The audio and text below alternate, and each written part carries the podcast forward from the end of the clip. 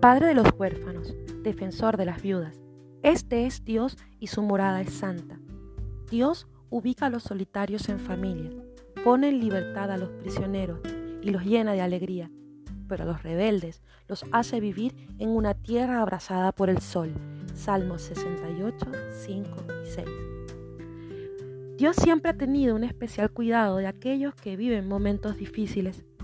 Amo que este salmo hable de la potencia de la diestra del único Dios, que explique con detalle poético la fuerza del Creador de todas las cosas y que deje tan claro que es Él quien defiende a quienes se sienten solos. Cuando te entregas por completo a lo que significa ser parte de una familia más amplia que la terrenal y puedes abrazar y recibir la unción de quienes te aman en Cristo, queda al descubierto la mentira más grande que nuestro adversario insiste en sembrarnos.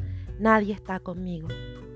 Han habido momentos de mi vida donde realmente no he tenido idea ni de dónde dormiré la noche.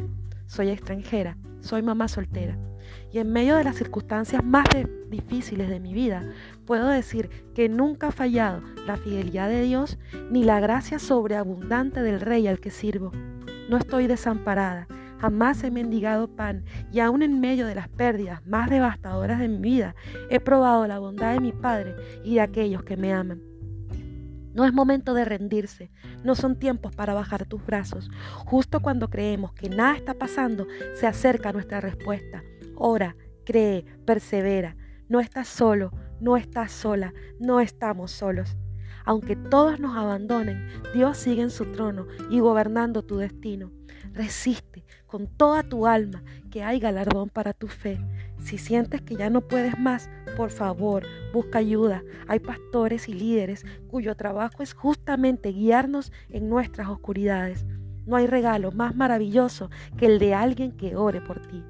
Dios es nuestro amparo, nuestra fortaleza, pronto auxilio, refugio incondicional. Lo mejor siempre está por venir. Gracias y paz.